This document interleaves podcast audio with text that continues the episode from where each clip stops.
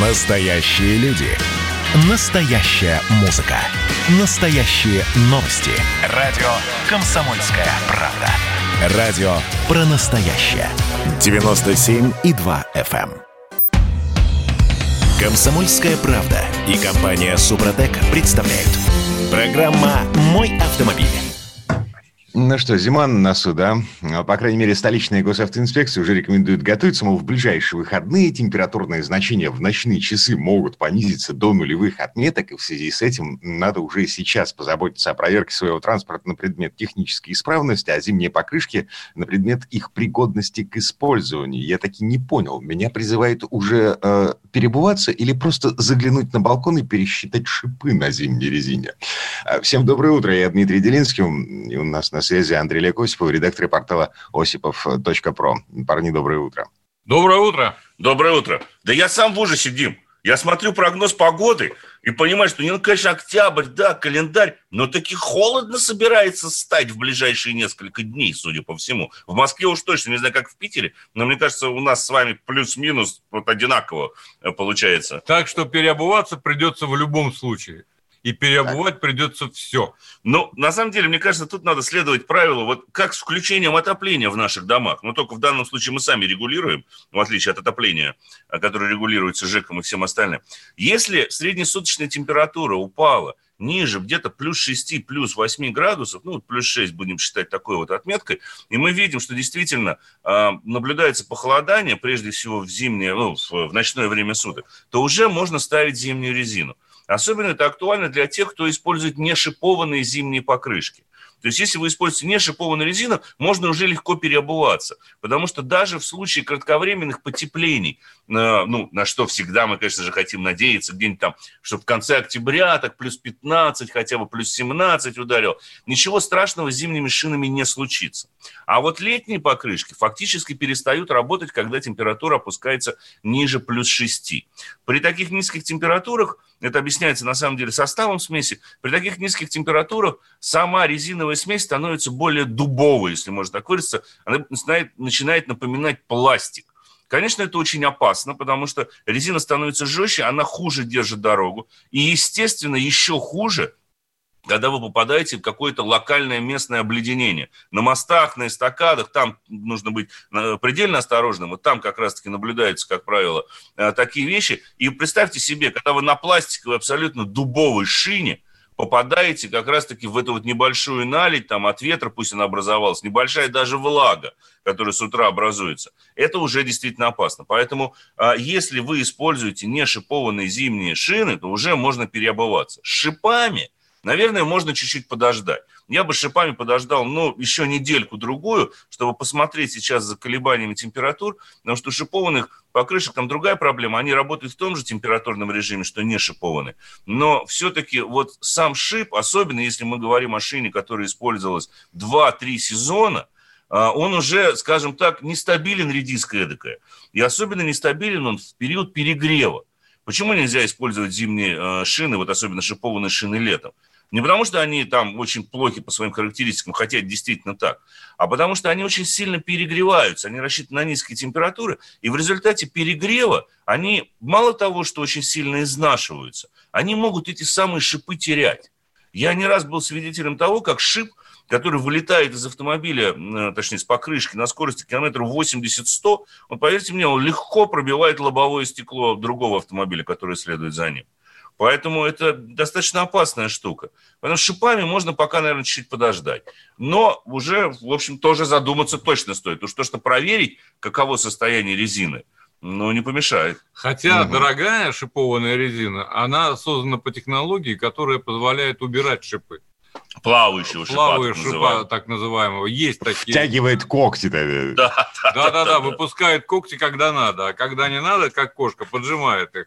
Но эти покрышки стоят достаточно дорого. Конечно, конечно. И потом, на самом деле, она все равно не панацея до конца. Но это, как, знаете, вечный разговор. Какую, какую резину использовать? Поставить ли мне шипованные покрышки или не шипованные? Мы всегда на это отвечаем просто. Если вы живете в том месте, где дороги обрабатываются, более или менее, то лучше использовать не шипованные покрышки. Если же в вашем регионе, в вашем городе э, дороги преимущественно не обрабатываются ничем, вы ездите по укатанному снегу и льду, тогда лучше перейти на шипованные покрышки. И не забывать еще одного правила. Ни одна резина не живет больше 4-5 сезонов. 4-5 лет – это предельный срок эксплуатации любой покрышки. Поэтому нельзя, вот знаете, тот, кто зимой ездит мало, я знаю, там, вот я на этих шипах 7 лет уже на этой резине я езжу. Она уже не резина.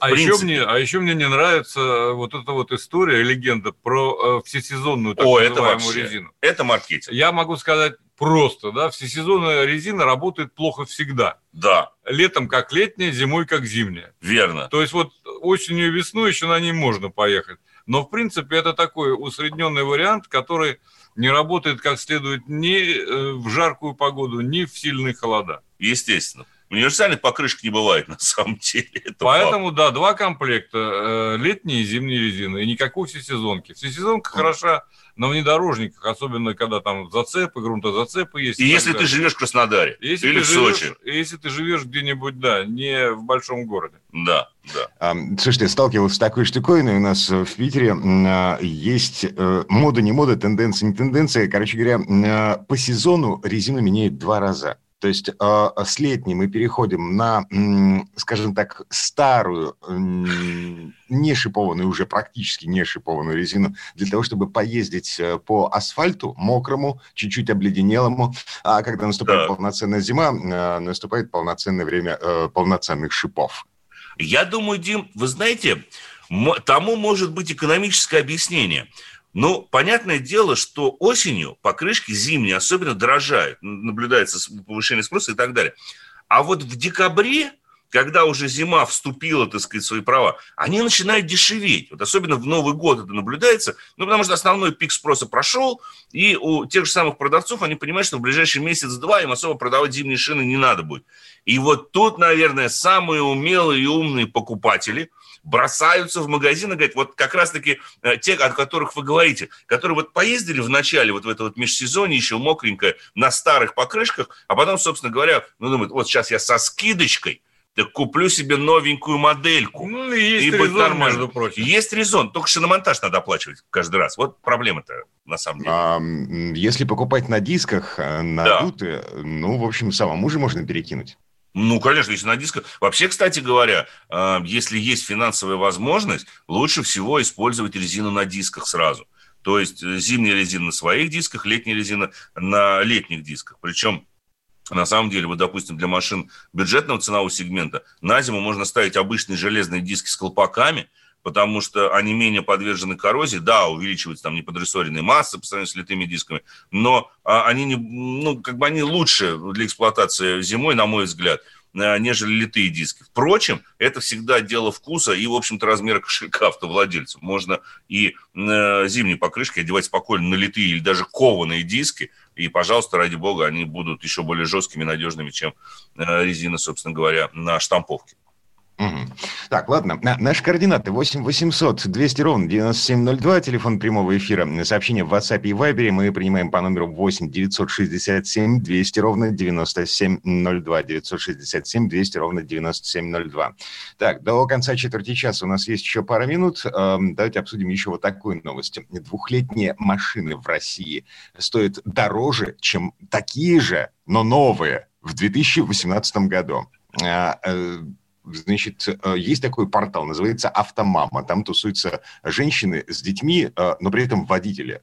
И вот э, там посчитали, что сейчас кроссовер Renault Duster 2018 года на вторичном рынке будет стоить минимум 810 тысяч рублей. Ровно столько же, сколько эта модель стоила новая с конвейера в 2018 году. Такая же ситуация с Toyota Camry, с Тихуаном Volkswagen и там что-то еще по мелочи. Ну, там, да, там много, на самом деле, машин, там и фокус упоминается и так далее. Но, на самом деле, этому есть экономическое объяснение. Во-первых, в 2018 году у нас э, впервые начал так вот очень плотно меняться э, курс доллара, переписываться ценник по отношению к рублю. В 2018 же году, особенно в конце этого года, э, существенно начали дорожать новые автомобили. И за вот последующие два года, то есть до 2020-го, ценники переписывались, ну, практически, если не, еж, если не ежеквартально, то ежегодно уж точно. Все производители их переписывали. Плюс в 2019-2020 произошло очень много смен поколений у той же самой Камри, у той же самой Тигуана, и поэтому не секрет ведь, что новые машины всегда, новая модель всегда дороже модели предыдущей. А, плюс к этому есть еще один фактор. Сейчас, к сожалению, наблюдается бум спроса на вторичном рынке. Ну, тут понятно, общий экономический фактор, у людей денег становится все меньше и меньше. Увы, на новые автомобили, к сожалению, денег еще меньше, поэтому люди и смотрят в сторону вторичного рынка. Вот результат. Когда увеличивается спрос, естественно, а, увеличивается и цена машины. И плюс растут цены на новые автомобили. Даже несмотря на пандемию, с начала года, но большая часть новых автомобилей подорожала. Ну, тут, конечно, будет средняя температура по больнице – все зависит от, э, собственно говоря, бренда, но от 5 до 15 процентов было увеличение. Это минимальная еще называют цифра. Поэтому и вторичный рынок за ним подтягивается. Но, с другой стороны, видите, как хорошо. Э, у нас потери можно считать совсем по-другому. У нас в рублях ты вообще ничего не потерял, если купил себе правильную модель. Рубль, рубль, э, правда, несколько полегчал. Ну, а, да, вы, вы, можете, вы можете продать свой Дастер двухлетний за те же деньги, которые вы потратили два года назад. Но вложение но, все равно не отобить. Но вложение конечно. это невозможно отбить, потому что за это время э, надо учитывать инфляцию и удешевление самого рубля. Но да, но и на, на эти деньги, в общем-то, ты не купишь новую машину такого же уровня. Нет, конечно. Нет. Конечно. А, Смотрите, с 4418 нам пишет в WhatsApp, у меня вообще три комплекта на дисках. Э, это к вопросу о том, э, собственно, как люди перебываются на зиму. Красавчик. Ладно, Вернемся в эту студию буквально через пару минут. Андрей Олег Осипов, редактор портала осипов.про у нас на связи. Обсуждаем автомобили. Программа «Мой автомобиль». Настоящие люди. Настоящая музыка. Настоящие новости. Радио «Комсомольская правда». Радио про настоящее.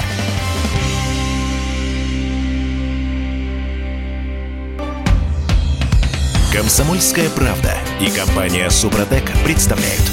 Программа «Мой автомобиль». На самом деле нужно иметь четыре комплекта э, шин на дисках. Два летних и два зимних. То есть э, к обычный плюс по комплекту off-road резины на кованом, ибо пригород. Это пишет нам 92-й. То есть э, люди, ну, вот просто фанаты это мы вернулись. Да, это мы вернулись в студию радио «Комсомольская правда». По, по крайней мере, я вернулся. А на связи у нас Андрей Осипов, редактор портала осипов.про. И с нами можно связаться по э, WhatsApp и Viber, например. 967 200 ровно 9702. Эм, телефон прямого эфира 8 800 200 ровно 9702. Осипову присутствует. И если да. вдруг у наших уважаемых слушателей будут вообще какие-либо вопросы, как подготовить автомобиль к зиме, даже риторические такие, э, либо, допустим, вопросы, связанные с выбором автомобиля, потому что неизбежно через четверть перейдем мы э, к машинам, то, пожалуйста, пишите по озвученным, в общем-то, э, Дмитрием координатам. Ну что, продолжим с этими автомобилями. Ну, это же хорошо, что, в принципе, они, так сказать, наверное, подорожали. Кому-то действительно выгодно. Продал машину за те же деньги, за которые купил. Это же прекрасно. Я напомню, сейчас а, двухлетние машины в России стоят примерно столько же или даже дороже, чем такие же, но новые в 2018 году. Угу. Ну, не все, а... конечно. Имеется в виду, прежде всего, бюджетные э, да. и востребованные, такие как да. компактные кроссоверы, вроде там Дастера и так далее. Потому вот, что 15 миллионов или 10 миллионов, которые вы когда-то заплатили за свой АМГ – Понимаете, он, они так и превратились в 5 за два года, в любом случае. Ну, если Десяточка это, не остались. Если это внедорожник, они медленнее, конечно, дешевее. Да даже внедорожник. Ну, кроме Геленвагена, пожалуйста. Геленваген, конечно. Потому что вот X5, X6, они дешевее. Я, не, я не понимаю, почему, почему он так востребован, если честно. Не понимаю. В общем, машина не слишком удобная, мягко говоря. Абсолютно. Это так, между нами. Зато круто, да. Вообще зато, никто зато, рядом не будет. Зато, конечно, круто. Ну, слушайте, если вы платите 15 э, миллионов за машину, в общем, в общем-то, вам пофигу, насколько она подешевела за э, условные 2-3 года. Вот согласен. Не скажите. Хотя... Я, вот, я вот считаю, что это не совсем так, потому что человек, У тебя который... просто нет машины за 15 миллионов. Нет, человек, который может позволить себе потратить 15 миллионов на автомобиль, так. он будет считать каждую копейку, иначе бы у него этих 15 миллионов не было. Это закон. Ну, спорное утверждение достаточно. Как, как правило, да, если это не случайные деньги, которые свалились, так сказать, э, внезапно откуда-то там с неба. С, с очередного Но, бюджета. Э, я должен Хорошо. сказать, извините, не выдержал. Что, в принципе, это нормальный тренд. Машины дорожают, новые автомобили дорожают и будут дорожать впредь. Да. То есть нет никаких э, причин, по которым бы цены на новые автомобили снижались. Поэтому это нормально. Более того, люди начинают считать не только это, и вот, кстати говоря, когда осуществляют поход на вторичный рынок, но начинают серьезно задуматься о том, во сколько им обойдется стоимость владения автомобиля, угу. что, собственно говоря, является ключевым показателем. Можно купить э, полуубитый там тот же АМГ Геленваген, да, но за него придется платить по минимуму 150 тысяч в месяц. Или столько же, за сколько ты его купил. То есть содержание его, владения будет необыкновенно дорогим. Поэтому, э, конечно, э, вот эти все обстоятельства надо учитывать. Это, кстати говоря, вот один из ключевых критериев. Но, с другой стороны, если сейчас выгодно купить в хорошем состоянии вот двух-трехлетний автомобиль, даже бюджетного класса, ну, то есть, по крайней мере, тот, кто, который востребован на вторичном рынке, то через пару лет вы вообще ничего не потеряете. Более того, в рублевом денежном выражении вы можете даже выиграть эта машина может подорожать. Потому что, посмотрите, сейчас мы наблюдаем ну, явное снижение курса рубля. Наверняка эта тенденция будет продолжена еще на какой-то промежуток времени. Однако цены как на новые, так и на вторичном, э, так и на поддержанные автомобили пока еще не достигли того процента, на который подешевел рубль. Поэтому сейчас, отдавая рубли за поддержанный автомобиль, за тот же самый Дастер, ну, скажем, вот они приводят пример, там, Дастер 2018 года 810 тысяч рублей. Вот я думаю, что через год его можно будет продать ровно за те же самые 810 тысяч. Э, и это вот хорошее. Почему говорят, что на поддержанном автомобиле всегда теряем меньше при последующей перепродаже, э, чем на новом. И, а, ну, конечно, Правильно. все это должно учитывать класс машины и то, насколько она востребована сейчас. Если вы купите какой-нибудь кабриолет или купе, ну, понятное дело, что оно будет дешеветь гораздо дешевле, чем какой-нибудь э, кроссовер, да. Гораздо быстрее, да, чем какой-нибудь кроссовер или востребованный седан там среднего класса который и так продавался хорошо, когда был новым, и очень хорошо продается на вторичном рынке. Ну, я могу понять про Тигуан, но почему автомама приводит Toyota Camry, мне понять решительно Нет, ну, невозможно. ну, Toyota Camry сейчас не приводить нельзя. Как выяснил я из недавних опросов, значит, в том числе ГИБДД, тут у нас появилась такая информация, а, ГИБДДшники очень редко останавливают Toyota Camry. Почему? Потому что Toyota Camry – это самый популярный автомобиль среди российских чиновников. Да ладно? Да среди российских чиновников самое популярное, это, это для мой взгляд, я все это... логично. Потому что я считаю, что Toyota это бытовой пылесос, это самый скучный автомобиль, который только существует в мире. Поэтому абсолютно логично, что наш чиновник ну, знаю, надо... выбирает именно Камри. Мне э, это как-то вызывает у меня опасения за чиновников, потому что... У вот за Camry... чего никогда не переживай, так это за Нет, чиновников. Ну, знаешь, все-таки они должны беречь себя, поэтому как это, там тормоза плохие. Это да же там и... все плохое в этом автомобиле. Там нет. шумоизоляции нет. Ну, все. С Toyota Camry да. разобрались? Да. Поехали дальше. Короче, на, э, ну, это, это вот как Волга для э, водителей, э, о, господи, для чиновников средней, средней руки при советской власти. Ну, Конечно. Это, да, Конечно. это такая машина, э, которая возит... О, да, поездили мы на этой Волге. 24, 3102, Хорошо. А, 92-й пишет нам, за 2-3 года эксплуатационные расходы приличные, у меня бензина под 150 в год, не считая ОСАГО налогов, короче, э, владеть машиной невыгодно. А 11-й пишет, как правило, продаю машину всегда дороже, чем покупаю, ну вот э, человек умеет, вполне вероятно, что 11-й, э, ну так, имеет отношение к земле обетованной. Но, скорее всего, он просто покупает машину подержанную, следит за ней и продает э, в хорошем техническом состоянии продает. Такие варианты есть на самом деле, Дим. Причем тут парадоксально, если выбрать модель э, достаточно востребованную, пусть ей будет 7, даже 8 или 10 лет, но, как говорится, если она внешне хороша и, э, собственно говоря, в техническом состоянии также неплоха, то вы ее действительно можете продать потом дороже, чем ее купили. Тут, как говорится, надо купить хорошо. Тогда и продать можно будет не менее хорошо. У меня был опыт, между прочим, с уникальным автомобилем э, Saab, который я покупал тут на да, вторичном рынке, да. и потом продал чуть дороже. Ну, не на, ну, конечно, но немножко дороже. А, при этом это был Saab. Да. да. При этом это был Saab, тогда еще их производили. Да. Да. Ладно, а, смотрите, вот следующая тема для обсуждения. Помните, а, у нас разрешили квадратные номера вешать на машины, да? Да. А, тут народ задался вопросом, а камеры, автоматические камеры вообще считывают номера вот эти новые квадратные? Должны. А можно, можно вопрос галерки? А какой народ, собственно говоря, э, озадачился вопросом, а считывают ли они номера? Это тот, который а, Не имеет... тот ли, который в погонах, или не тот ли, который на камере ездит? Нет, нет, тот, это, имеет... это, это глубинный народ, российский народ. О, так. Вот. А, смотрите, что выяснилось. Значит, э, э, большая часть камер – которые стоят на наших дорогах, она вообще без проблем распознает вот эти квадратные номера, в которых э, цифры и буквы на две строки. Да. Кордон, Крис-П, кречет, скат, э, я не помню, что там еще есть, но так или иначе, вот все эти комплексы автоматической фиксации нарушений правил дорожного движения, они считывают эти номера. А только некоторые устаревшие версии камер э, не умеют распознавать э, вот эти цифры и буквы, втиснутые в квадратный номер. Угу. Ну вот, как вам Между такое? нами говоря, выглядят они, конечно, отвратительно, с моей точки, на мой вкус. Ну, это смотря на какой машине. Прочитать это невозможно. Ну почему? На американских автомобилях традиционно квадратные номера стоят. И они выглядят, вот мне кажется, лучше пусть на американской машине стоит квадратный номер, который четко вписывается в эту рамку, чем там стоит вот это вот изогнутое, зю-образное, ну как некоторые на внедорожниках до сих пор с такими ездят. Ну, на внедорожниках. Из, изогнул там, понимаешь, в форме буквы зю. И, и, и поставил. Не там... знаю, они мне чисто эстетически не нравятся, вот, вот визуально. Вот не нравится. А, дело, дело привычки, Олег, на самом деле, да. дело привычки. У японцев такие же прямоугольные номера во всей Японии, ну сзади особенно.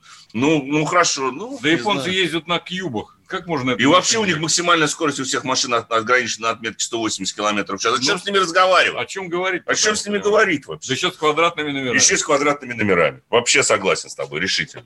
Ага, да, слушайте, но да, так или иначе, квадратные номера – это наша новая реальность, мы с ней живем. А, в принципе, на самом деле, гораздо удобнее стало, не нужно колхозить всякие подставки и действительно да. гнуть номерные пластины. Вот. Я на всякий случай напомню, ставить их можно только назад.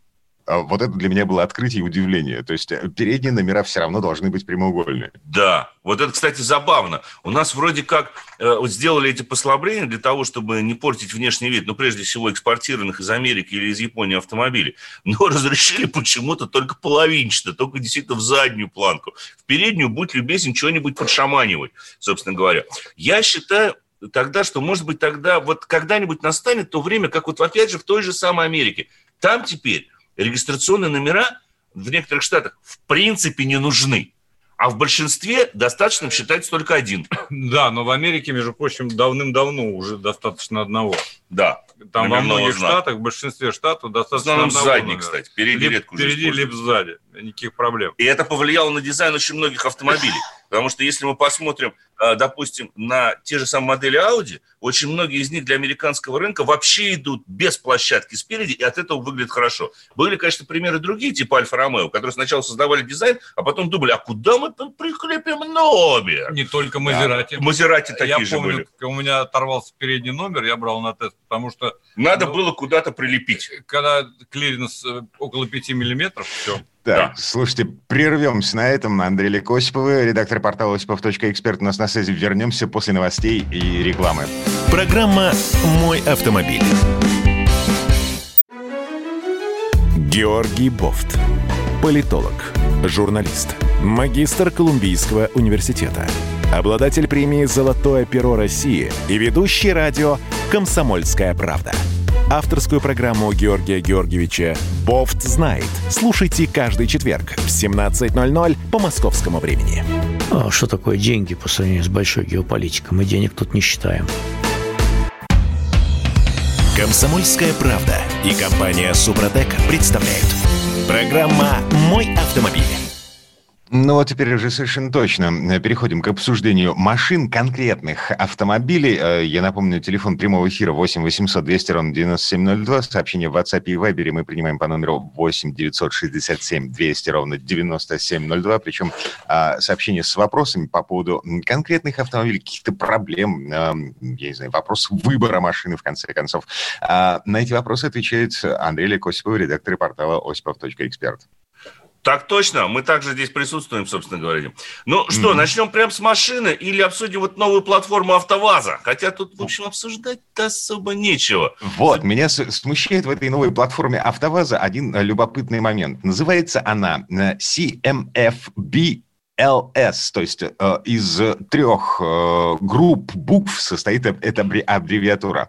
А буквы LS, насколько я понимаю, означает Low Specifications, да. То есть упрощенное исполнение под развивающиеся страны. А, и Россия входит в число развивающихся стран, э, в которые будут Nissan, эм, Renault э, будет применять вот эту самую платформу.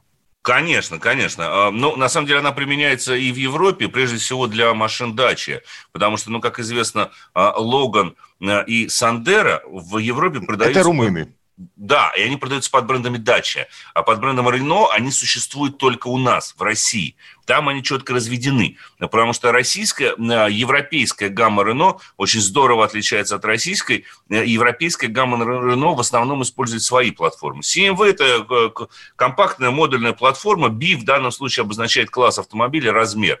То есть принадлежность к B-классу. Но вот это сразу же несколько э, смущает, потому что, в общем, прежняя платформа B0, на которой строилась в общем-то, Логан и Сандера предыдущего поколения, да, в общем-то... Да и Лады, Весты, в, в смысле, не Весты, все Лады, кроме Весты, вот. Ну, Веста модифицированная платформа B0, на самом деле, а, но все остальные Лады, да, действительно, платформе B0. Она также э, предназначалась исключительно для развивающихся стран. По большому счету, ее заявляли, по-моему, если не ошибаюсь, в начале нулевых концерн Рено... На как, первый Логан. На первый Логан, который сказали, что будет стоить 5 тысяч долларов. Потом цена подорожала до 8, потом в итоге до 10 тысяч долларов. Но вот эта платформа B0 и легла в основу того Логана. Она изначально бюджетная платформа, позволяющая создавать, в общем-то, недорогие автомобили. Но по большому счету сейчас вот эти модульные платформы э, вошли в моду, ну, они применяются практически у всех производителей, и смущаться тому, что там написано low specification, это означает то, что там, конечно, не будет каких-нибудь возможностей для дополнения платформы, ну, я не знаю, там, каким-то гибридом или какими-то да там... полным приводом. Тем. Полным приводом тем же самым, да. То есть не, платформа погодите, будет жесткая. Погодите, 7FB э, применяется э, для производства эм, Кашкаев, X-Trail. Ну вот. Полный а, привод есть... там будет. Поэтому. А, полный, э, модернизированный, да, платформа. Да. Смущает то, что появились слухи, что, мол, новая Нива будет построена на этой платформе. А вот да, это Нива, уже... Нива 3. Да. А вот это уже хуже. Потому что Нива всегда была прежде всего хорошим проходимцем. У него вот характеристики проходимости Нивы на самом деле до сих пор одни из лучших в мире, кто бы там что ни говорил. Эта машина ползает очень хорошо. И если ее переведут на вот эту модульную платформу, это означает, что там практически не будет свободы, связанной с тем же самым полным приводом. То есть поставить там блокировки дифференциалов уже будет сложно, поскольку платформа подразумевает использование электроуправляемой муфты типа Haldex, ну, типа Haldex, потому что Haldex сейчас такой компании уже не существует. Именно она лежит в основе, к примеру, того же самого Кашкая или X-Trail. То есть это многодисковая муфта с пакетом фрикционов, она электронно управляемая, висит она на задней оси. И это несколько снижает компоновку. Почему, опять же, low specification? Потому что там э, возможности для маневра весьма, собственно говоря, ограничены. И если будет так для Нивы 3, то вот это, конечно, настораживает. Потому что мне лично искренне хотелось бы, чтобы новая Нива была полноценным продолжателем традиций Э, Нивы первой, легендарной, появившейся еще в 70-х годах, кто бы что ни говорил, но это действительно отличный внедорожник, и для, я знаю, жителей очень многих регионов это абсолютно незаменимый автомобиль. И, кстати говоря, в свое время весьма востребованный на европейских рынках. Конечно, конечно до сих пор. 40 40 пишет. Доброе утро. Скажите, пожалуйста, известно ли, когда в России можно будет приобрести новый X-Trail, Nissan X-Trail 2021 года? Это Олег. Но я думаю, что в следующем году, э, я так понимаю, что вы, наверное, подсмотрели, что эта машина новая абсолютно X-Trail дебютировала сейчас в Японии, скоро появится в Америке. У нас это все завязано на производство питерское. А, как только смогут локализовать производство этой модели у нас на заводе под Санкт-Петербургом, так мы ее увидим. Как правило, между дебютом, ну, скажем так, импортной версии и нашей проходит около полугода-год. Связано это не только с адаптацией, но и с тем, что инженерный центр Nissan всегда доводит автомобили именно для российского рынка. Поэтому придется подождать, наверное, полгодика год. Давайте перейдем все-таки к автомобилям. Сегодня опять у меня вот такой очень забавный премиальный автомобиль находится на тест-драйве. Зато он абсолютно новый. Это Audi SQ5.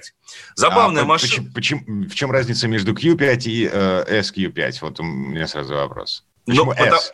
Потому что S или как S и RS – это обозначение спортивных, подспортивленных автомобилей Audi. Они имеют как раз-таки две градации. Первая градация – это S, в данном случае SQ5, или как есть вот A6 и есть S6, A5 и есть S5. Это уже спортивные практически модификации. В версии RS, ну, вот, допустим, Audi RS4, о которой не так racing. давно, это уже совсем racing, это уже действительно фактически бескомпромиссные, ну, все еще дорожные, но уже близкие к гоночным автомобилям. В данном случае, поскольку, вы задали этот вопрос, SQ5 означает трехлитровый TFCI на борту, 354 а, лошадиные силы, 500 ньютон-метров крутящего момента, естественно, постоянный полный привод катра, восьмиступенчатая автоматическая коробка передач и разгон до 100 а, км в час всего за 5,4 секунды. Максимальная а, скорость... при этом это да. ну, такой внушительный кроссовер. Это кроссовер, полноценный Q5, и внешне его от обычного Q5 можно отличить по ряду декоративных элементов. Прежде всего, другая решетка радиатора, немножко другие формы бампера. Ну, конечно же, красные суппорта с литерой S, от этого никуда не денешься, они должны обязательно присутствовать. Должен признать, выглядит превосходно автомобиль. Хотя у меня... Черного цвета. Он нравится. не черный, это темно-коричневый. А, темно-коричневый, да. С красно-бордовым салоном. Почти практически черный, как да. при восприятии. Хотя вот сейчас я же люблю всякие, вот такой я мерзкий в данном случае, конечно, журналистик, я говорю, что вот почему-то сзади нет выхлопных труб. Вот нет их. Есть да, бампер. Когнитивный диссонанс. Да. И вот такой хромированной полосой обозначены четыре якобы глушителя. Хотя это не глушители, это просто хромированная имитация, которая заполнена заглушками и так далее. То есть сами глушители ушли вниз, они спрятаны под бампер. А, потому что на старых моделях S и RS, ну, на современных, тому же RS4 или вот на новый RS6, там глушитель виден. На RS6 это два таких ведра, которые на самом деле пугают окружающих. На S это, как правило, четыре э, глушителя, по, два сдвоенных, скажем так, устанавливались. Но вот с модели S Q5 дебютирует этот принцип, когда глушители вообще трубоглушители убирают. И это, кстати говоря, станет трендом для очень многих машин, не только ряда SRS, э, ну, на RS, скорее всего, останется, но вообще в модельном ряду Audi сейчас большая часть автомобилей лишится визуальных выхлопных труб, они будут спрятаны под бампер. Считается, что с точки зрения, ну, наверное, дизайна и внешнего вида это хорошо. А я считаю, что плохо. Я тоже люблю, когда сзади есть глушитель. Ну, это все должно вот... быть на месте, понимаешь? Зато никто банан туда не засунет с картошкой. Тоже вариант. Понимаешь? Ну, не надо да, и потом вообще меня смущает, когда выхлопные э, газы выводятся под бампер. Но. Я не знаю, мне как-то... Думаешь, в салон затекут? Могут. Мне Нет, кажется, не попадут. Багажник. Не попадут. Там все нормально просчитано, собственно. Ну, говоря. может быть, может быть. Но лишился фирменного признака автомобиля, лишается. Да, зато остался главный фирменный признак, а именно система полного привода Quattro, причем на... Который 40 лет. Который 40 лет, и почему мы, собственно говоря, сейчас вот а, одну модель за другой, мы испытываем различные системы полного привода. И если RS4, о которой я рассказывал в одном из предыдущих эфиров, это абсолютно бескомпромиссный провокатор, который просто заставляет вас и будет провоцировать ехать быстро, то SQ5 машина совсем другого рода. Да, есть хорошая динамика, 354 лошадиные силы, 500 ньютон-метров крутящего момента, но на этой машине спокойно можно ехать не спеша. Вот просить за такую тавтологию, потому что она в меньшей степени располагает каким-то подвигом по достижению максимальной скорости или максимально быстрого ускорения. Эта машина скорее э, как хороший джентльмен, э, хотя тут, наверное, неверное несколько сравнений, но тем не менее, она позволяет, она говорит, ну если хочешь, я могу ускориться так, что ты будешь быстрее всего потока. Но нужно ли тебе это? Может быть, мы спокойно поедем также, наслаждаясь относительной мягкостью подвесок, э, так сказать, очень удобно нам будет в этом автомобиле, потому что это прекрасный крашеный, красного цвета, бордового, точнее, салон в ромбик простроченный, с, с массажем и с различными регулировками. Так, все, я уже хочу спать. Я понял, хорошо. Но если надо, ну, ты нажимаешь на газ, так. и все тогда становится по-другому. Ну, Слава, Привод Привод квадрый, полный 60-65 ну, на, вот. на, на 40-35, распределение между осями И в отличие от Терески, вот в обычных Q5 э, здесь стоит только один межосевой дифференциал. То есть дифференциал передний и задний, они свободные. Абсолютно. В Эске уже стоит тоже тот же самый задний дифференциал, но в отличие от РС степень блокировки существенно меньше. То есть, если в РС задний дифференциал может блокироваться практически на 75%, Чтобы не пугать. здесь 25%, поэтому поворачиваемость нейтральная. Но еще обязательно расскажу об этом автомобиле, потому что хоть это немножко другие машины, в отличие от РС, они также весьма примечательны, и к тому же мне еще пару недель на этой машине ездить. Вот обязательно а, поделюсь своими а, впечатлениями о том, что по, он себя представляет. По первому льду он поедет. Да, и тебе как раз отдам, ты расскажешь. Андрей, Олег Осиповы, вызывающие классовую ненависть. А, через пару минут у нас Александр Пикуленко про Рено Логан. Спасибо. Про третье поколение. Мой автомобиль.